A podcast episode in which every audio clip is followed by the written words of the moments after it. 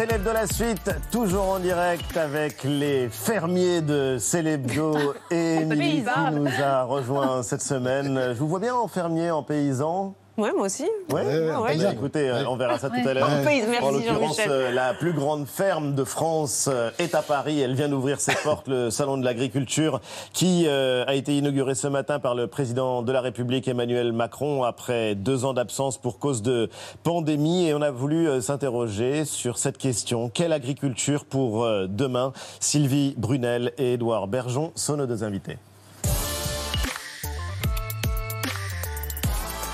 Bonsoir à tous les deux et bienvenue. On est ravis de vous accueillir. Sylvie Brunel, vous êtes euh, géographe, ancienne euh, présidente d'Action contre la faim, spécialiste de la famine, autrice aussi de Pourquoi les paysans vont sauver le monde. On va y revenir. C'est passionnant parce que vous essayez d'esquisser les pistes pour imaginer l'agriculture euh, de demain. Édouard Bergeon, merci d'être avec nous. Vous Merci. êtes le réalisateur d'un film formidable. Génial. euh, ouais, génial, on Ouais, peut le dire. Au nom de la terre. Au nom de la Terre euh, avec Guillaume Canet qui euh, a été de nouveau regardé par des millions de personnes il y a quelques jours euh, sur, euh, sur France 2 et vous lancez euh, une chaîne de télévision.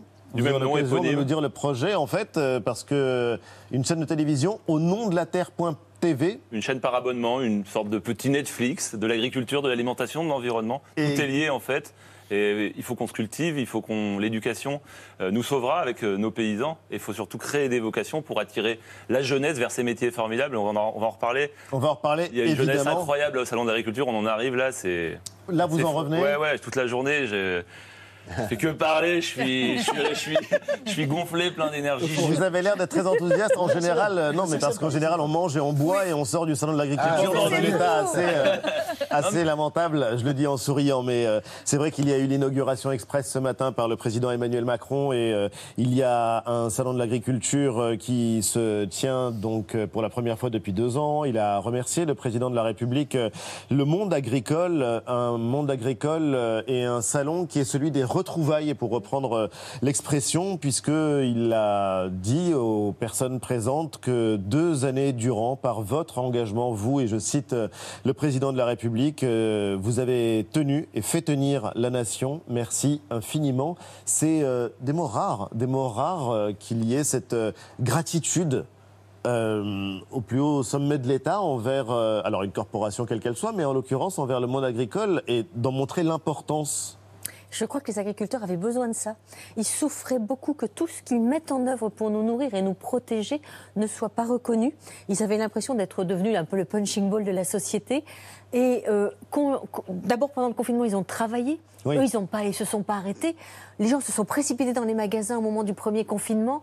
Euh, ils ont redécouvert les magasins paysans.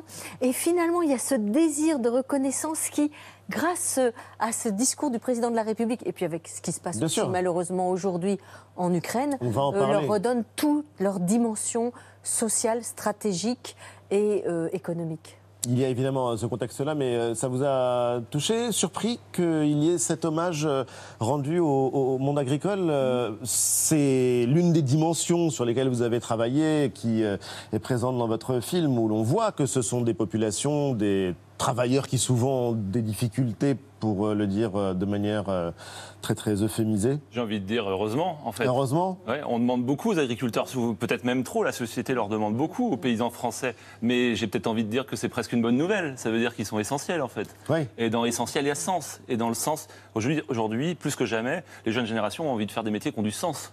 Et nourrir la population, eh ben, quel plus beau sens que celui-ci Et bien, Bien la nourrir. Mais les Français Ça, ont l'agriculture la plus durable, la plus normée du monde. Quand on voyage, euh, on s'en rend compte. C'est pour ça qu'on leur demande beaucoup. Le problème, c'est que ceux qui parlent souvent parlent d'un endroit qui est souvent assez loin aujourd'hui de la Terre. Mais ce qui est intéressant entre vous, c'est que vous avez euh, une euh, démarche commune, en tout cas, de dépasser euh, les clichés ou l'idée que quand on parle d'agriculture, c'est un camp contre l'autre. Et euh, bon, on va parler peut-être tout à l'heure de neige, cette euh, De vache de race abondance, euh, originaire du Grand Bornand, en Haute-Savoie, parce qu'il y a toujours une figure. Oui. Mais on va en parler juste après vu.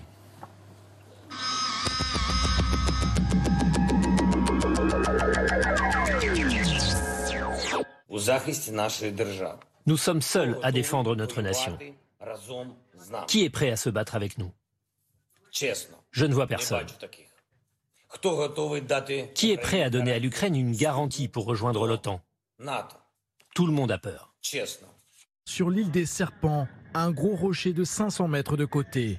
Sommet de se rendre, 13 soldats ukrainiens tiennent tête aux ordres de ce navire russe.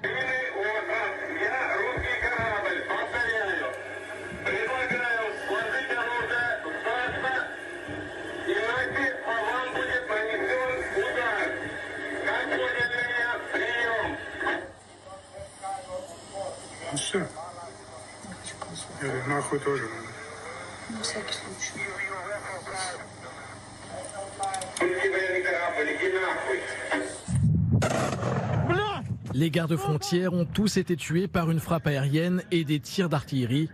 Ils seront décorés à titre posthume de la médaille de héros d'Ukraine. D'après les informations que nous avons, l'ennemi m'a désigné comme cible numéro un. Ma famille est la cible numéro deux. Ils veulent détruire l'Ukraine politiquement en détruisant le chef de l'État.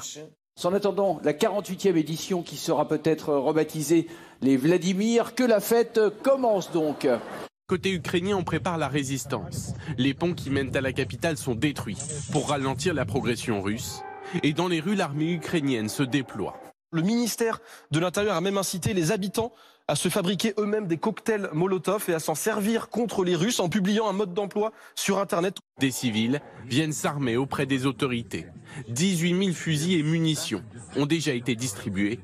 Et le président ukrainien appelle même les Européens à venir combattre. Des habitants cloîtrés chez eux filment un blindé non identifié. Quand celui-ci n'hésite pas à écraser un véhicule civil, beaucoup n'ont plus de doute sur l'identité des militaires.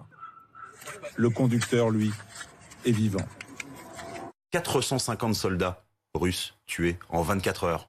Voilà ce que craignent les habitants de la capitale. La nuit dernière, une roquette a été neutralisée dans le ciel de Kiev. Mais en retombant, les débris ont ravagé la façade de cet immeuble. Alors ici, les habitants qui n'ont pas pu quitter la ville vivent désormais sous terre, dans des abris, où femmes, enfants et personnes âgées partagent quelques mètres carrés à peine. Je me suis réveillée à cause des explosions.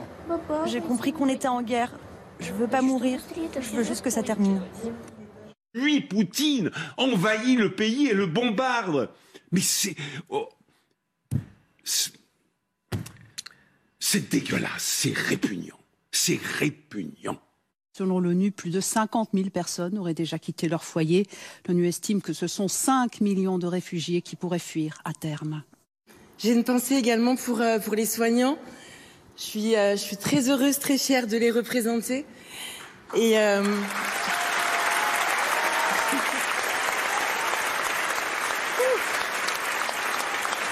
soutien au peuple ukrainien depuis 18h ce soir. Les couleurs du drapeau ukrainien s'affichent sur la tour Eiffel.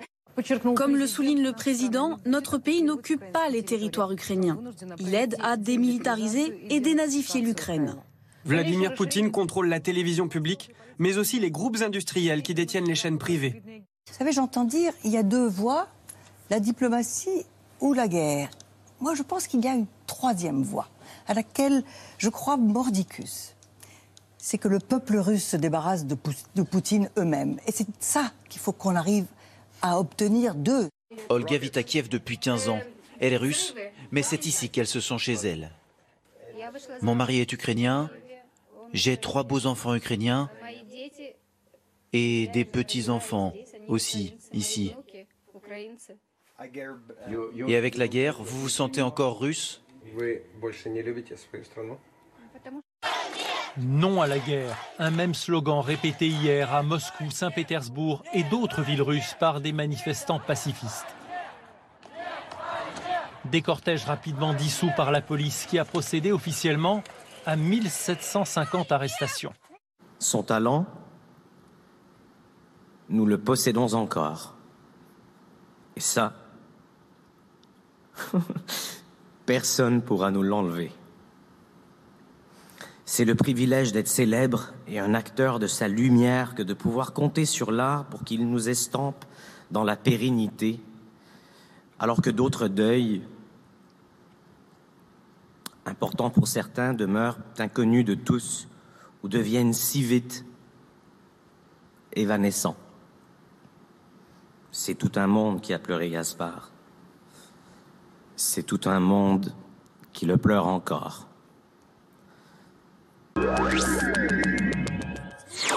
C'est l'hebdo continue avec Sylvie Brunel et Édouard Bergeon et euh, il ne peut pas s'abstraire du contexte dans lequel s'ouvre Mmh. ce salon de l'agriculture. Sylvie Brunel, vous le savez mieux que personne, en l'occurrence, euh, c'est vrai que on a longtemps qualifié l'Ukraine de grenier à blé, de grenier à blé pour la Russie, mais au-delà de ça, c'est euh, une euh, situation, la guerre, qui euh, risque de poser de très gros problèmes au monde agricole et même au monde agricole français. Ah oui, ça va changer la donne complètement, à la fois pour la France et pour le monde. Pourquoi? Parce que il y a 350 millions de tonnes à peu près de céréales qui sont échangées sur les marchés mondiaux et qui sont absolument indispensables pour des pays qui sont structurellement déficitaires en céréales, notamment l'Afrique du Nord et le Oui, Moyen-Orient. au Maroc, en Algérie, Oui, par le Maroc a connu une sécheresse, l'Algérie importe du blé russe, et euh, l'Ukraine et la Russie, c'est 30% des échanges de céréales. Et puis c'est aussi tout le problème des fertilisants. Oui, pour Par- produire les engrais Mais bien sûr, parce que euh, non seulement la France, mais tous les pays du monde ont besoin de fertilisants et euh, l'azote, la potasse, eh bien, viennent en grande partie de la Russie et de l'Ukraine. Les ports de la mer Noire, les ports de la mer d'Azov sont bloqués. Euh, c'est très inquiétant. L'agriculture française est une agriculture forte, une agriculture performante. Va-t-elle pouvoir faire face? Est-ce qu'elle va avoir les moyens de prix, rebondir? Mais sûr. oui, les prix flambent ont déjà commencé à flamber, les prix du blé, du maïs, de l'orge, et puis surtout les prix des ce qu'on appelle les intrants, c'est-à-dire les engrais, donc les fertilisants, euh, les produits de traitement, le transport. L'énergie. Qui sont fabriqués à base de pétrole, en sûr, fait. bien qui sûr. sont Donc, fabriqués à base de pétrole ou de gaz naturel. Exactement. Oui. Mais euh, du coup, c'est vrai qu'on ne peut pas se dire que le président de la République, par exemple, lorsqu'il va au salon de l'agriculture, n'a pas ça aussi en tête quand Il en s'adresse au monde Oui, agricole. il en Il a en a parlé. Le, salon, euh, c'est un acte politique. hein. oui, bien Euh, sûr, les présidents, ils, derrière, sont, euh, ils sont tous allés. euh, Non, pas tous. Presque, pas tous. François Mitterrand n'y est pas allé en tant que président, notamment. Euh, et je vous conseille vraiment un documentaire Enfin, passionnant pas, qui est diffusé. Oui, en tant Tu que président, il n'est vins. Jamais allé au salon Je d'agriculture. vais vous parler de tous paysans. Non, je veux vous parler d'un d'un Tout le documentaire monde qui met en doute que c'est la plus grande travailleuse de l'émission. Ça s'appelle Salon de l'agriculture, la politique en campagne. C'est porté par la voix de François Morel. Ouais. Et c'est euh, passionnant parce que c'est vraiment euh, amour et désamour de ces présidents dans, ces- dans ce salon euh, de l'agriculture. Ça pose aussi les enjeux politiques et électoraux, évidemment, que, que ça représente. Euh, Édouard Bergeon, et vous le dites notamment dans cette interview que vous avez attribuée euh, au magazine, à la revue T de la Tribune, on découvre que ce salon, à quel point il a été au départ une sorte de carte postale un peu fantasmée de l'agriculture pour des citadins euh, qui ne connaissaient pas euh, ce Il que c'était la peu. campagne. Pardon? Il l'est encore un peu. mais justement, est-ce que vous pensez qu'il l'a encore un peu? Est-ce que vous pensez qu'il y a toujours cette sorte de dichotomie à la fois entre le monde rural et le monde urbain? Bien sûr, mais en même temps, il est important ce salon. C'est un événement Ouais. professionnel et c'est un événement. Là, c'est des vacances scolaires en région parisienne et partout en France. Je n'ai pas d'enfants, donc je ne sais pas. non, que pour région parisienne. en tout cas, euh, non, mais c'est une manière de faire du lien en fait entre les agriculteurs, ceux qui nous nourrissent, et puis la population. Donc euh, oui, c'est important. Et puis c'est un- deux ans qu'il n'y a pas eu ce salon de l'agriculture. Ouais. Donc euh, on parle de, on parle de fierté là des, des agriculteurs, des agricultrices qui se retrouvent. Et puis je veux parler de la jeunesse là. On va en parler parce que ce qui est intéressant, tu devrais aller au salon d'ailleurs euh, pour te réconcilier avec le monde agricole, mais non, mais il y a une vraie question parce que en l'occurrence, on est malgré tout en campagne présidentielle. On est malgré tout en, en campagne présidentielle. Et il y a quand même une difficulté euh, de transmission. Il y a des jeunes qui n'ont pas forcément envie de devenir agriculteurs. Alors la question, c'est est-ce qu'on a déjà assez parlé euh, d'agriculture dans cette campagne? Cette question, euh, Iban Raïs et Audrey Payas l'ont posée bah, aux premiers concernés, c'est-à-dire les agriculteurs. Non, non. Je sais pas si on peut dire qu'on est écouté, parce que certes, je vous dis, il y a eu la loi Egalim qui a été votée, mais sur le terrain, c'est zéro effet. Donc, euh, bon, ils, nous, é- ils nous écoutent, mais ils nous entendent pas, on va dire. C'est compliqué parce que euh, l'agriculture, elle est souvent oubliée.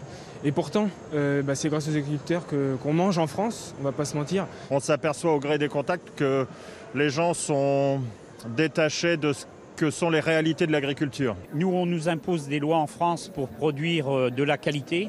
Et quand on voit qu'il est importé des produits euh, qui ne sont pas aux, aux mêmes normes, donc euh, on, on ne peut plus lutter.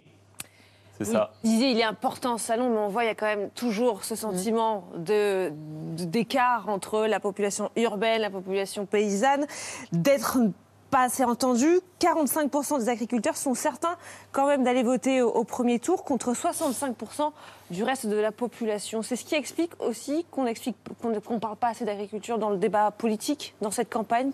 On en parle peu. C'était pas un sujet jusqu'à jusqu'à la guerre en Ukraine où là justement ça redevient euh, sur le Quand certains candidats en parlent, ils sont quand même loin des réalités. Ou parler du spécisme, des antispécistes, supprimer le ministère de l'Agriculture pour un candidat, mais on est en France. On a beaucoup parlé euh, un- du bien-être animal. On a Oui, peu parlé un- du bien-être. de l'agriculture. Du bien-être de l'éleveur. Euh, un certain Jean-Luc Mélenchon. Qui veut faire un ministère de l'alimentation. Mais on, fin- on- on supprime pas l'agriculture en France. C'est pas possible.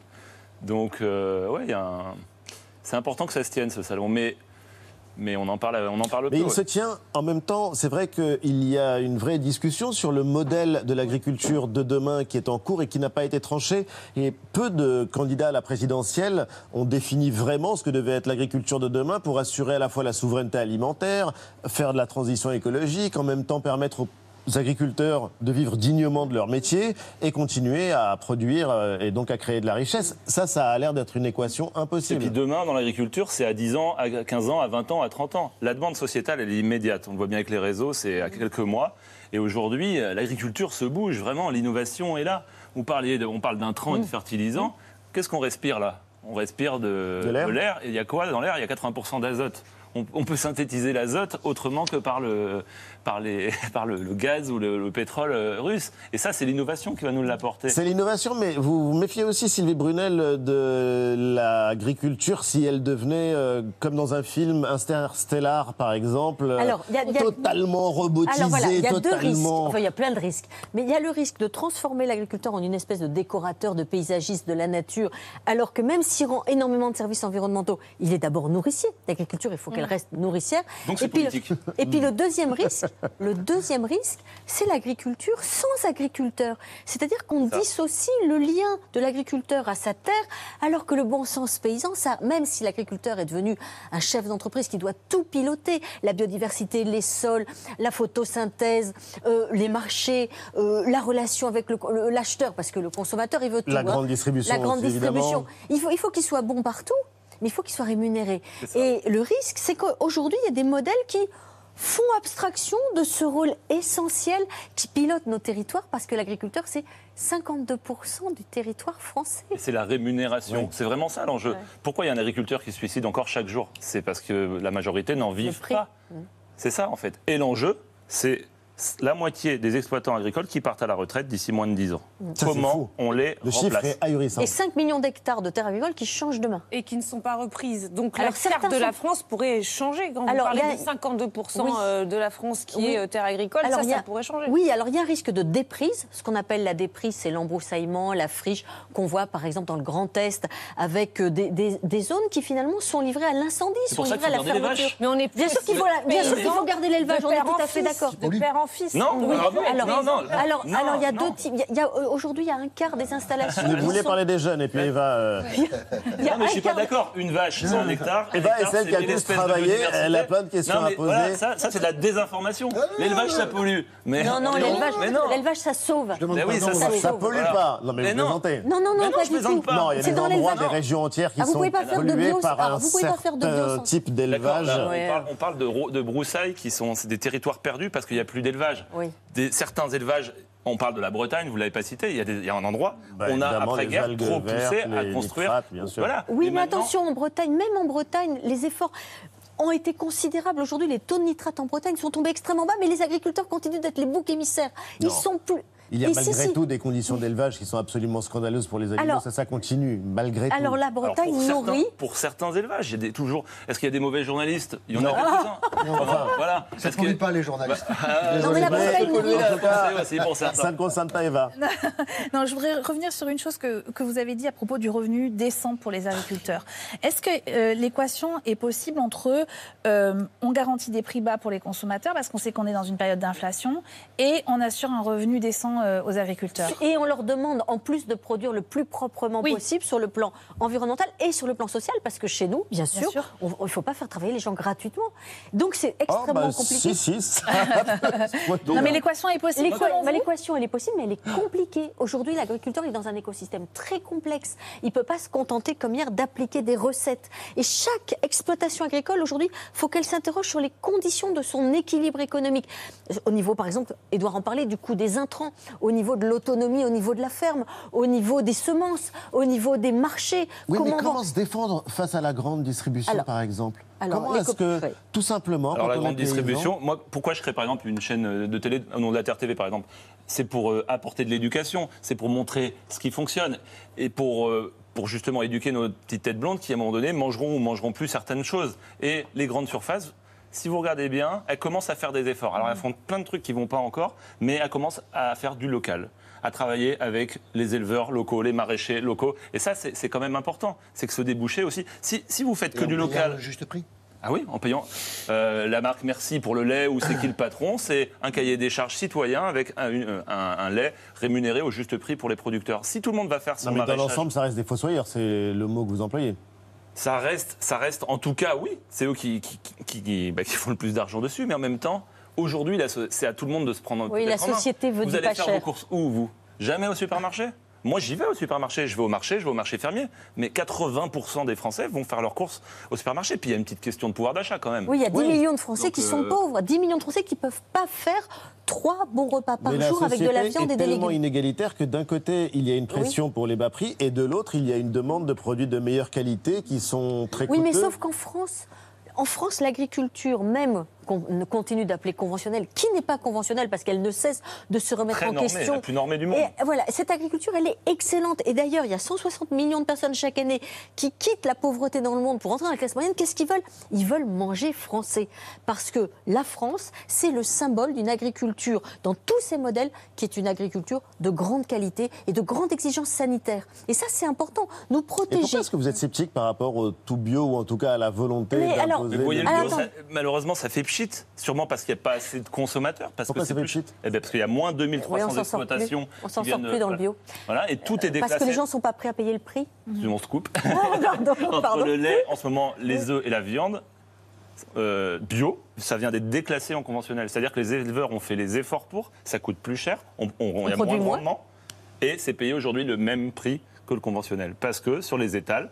Le même prix Ah bah oui, Eh oui, maintenant ça y est. Parce que c'est trop cher, sinon ça se vend pas. Et voilà, ça Bah, se vend les- pas. les On est en saturation là. En ça a fait- fonctionné pendant le Covid. Les militants, quand vous demandez aux Français, ils disent je veux du bio, du local, du circuit court, etc. Mais quand vous êtes un Consommateur. consommateur, eh bien, vous avez le problème du porte-monnaie, d'autant qu'il y a le coût de l'énergie, on l'a bien vu. Hop. Alors voilà, moi je pense qu'en fait, ce qu'il faudrait surtout apprendre aux consommateurs, c'est de choisir l'agriculture française, quelle que soit la diversité des modèles. Arrêtons de manger des porcs, des poulets, des pommes, qui sont des produits souvent importés avec qui des ne normes, respectent mais les pas du tout, qui respectent les- rien.